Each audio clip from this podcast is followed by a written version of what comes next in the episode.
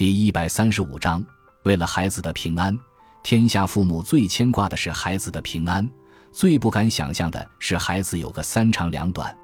把孩子从一个小嫩肉团抚养成人，其中的辛苦自不待言，但苦中有甘。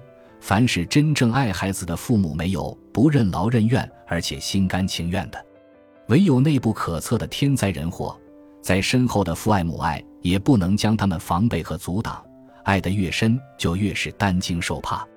在未做父母时，耳闻这类灾祸，我们只会恻隐；现在却感到了莫名的恐惧。我们只好向上苍祈祷，但愿案件不要射中自己的孩子，自己的孩子能够平安长大。可是天下终归有不幸的父母，那中箭的偏偏是自己的孩子。一个八岁的小女孩和她的同伴去公园里玩。这是多么平常的情景！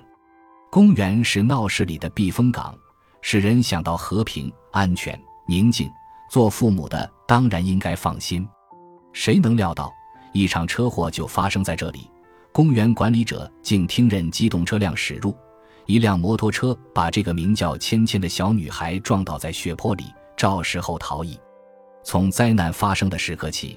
芊芊的父母跌入了他们生活中的一段最为身心交瘁的日子。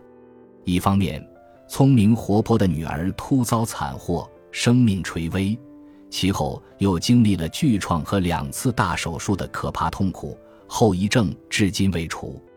这一切使他们在感情上遭受了空前的折磨。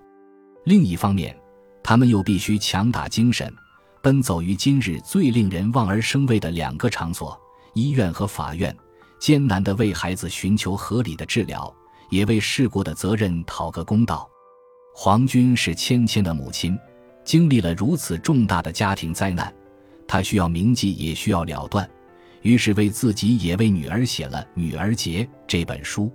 在正式出版之前，他把书稿寄给了素不相识的我，使我得以先读。读了这本书。我不由得再一次对伟大的母爱肃然起敬。正是凭借着爱，一个内心柔弱的女子方能如此坚强地与苦难搏斗。然而，我相信这本书的意义不只是为作者自己保存了一份不同寻常的生命体验，更是向社会敲响了一声不容再充耳不闻的警钟。我的意思是说，现在应该是全社会都来关心孩子们的平安的时候了。许多父母都有这样的感觉：当今之世，在孩子稚嫩的生命四周布满着陷阱，天灾非人力所能左右。不去说它，问题的严重性在于，现在有太多的人祸落到我们的孩子身上。随手翻翻报纸，这类惨剧时有报道，渐渐触目惊心、匪夷所思。就在昨天送达的报纸上，我便读到了两则。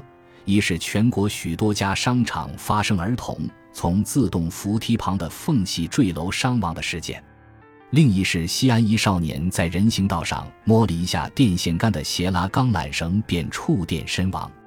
我这个不常读报的人，记忆里已经留有许多类似的新闻了。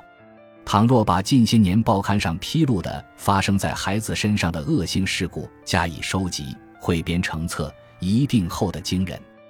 何况见诸报端的揪属少数，更多的受害家庭是沉默的大多数。这样高的发生率是不能用一句意外事故轻易打发的。吴宁说，种种社会弊端已经使孩子们的生存环境严重恶化，以至于能够躲过其伤害，反倒是一种侥幸了。公共设施的质量纰漏和公共场所的管理不善，交通秩序的混乱和交通事故的频繁。医德的败坏和医疗事故的司空见惯，治安状况的恶劣和犯罪的猖獗，凡此种种，均使公民的人身安全受到威胁。而首当其冲的受害者，正是缺乏防卫能力的孩子们。置身于这样环境里的父母，谁不为自己的孩子捏一把冷汗呢？现代文明社会的标志之一是关心儿童，这种关心体现在福利。教育等多方面特殊的优待上，但最起码的要求是给儿童提供一个相对安全的生存环境。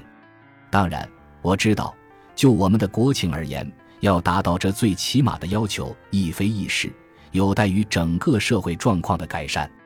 但是，我们至少应该也可以从立法执法上着手，对于残害儿童的犯罪行为从严惩处，对于伤害儿童的责任事故从严追究。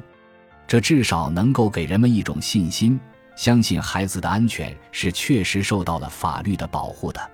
倘若一个社会连这样的信心也不能给人们，人们又怎会对这个社会有信心呢？基于这一点认识，我衷心期望皇军追究事故的法律责任的努力将获得公正的结果。感谢您的收听，本集已经播讲完毕。喜欢请订阅专辑，关注主播主页，更多精彩内容等着你。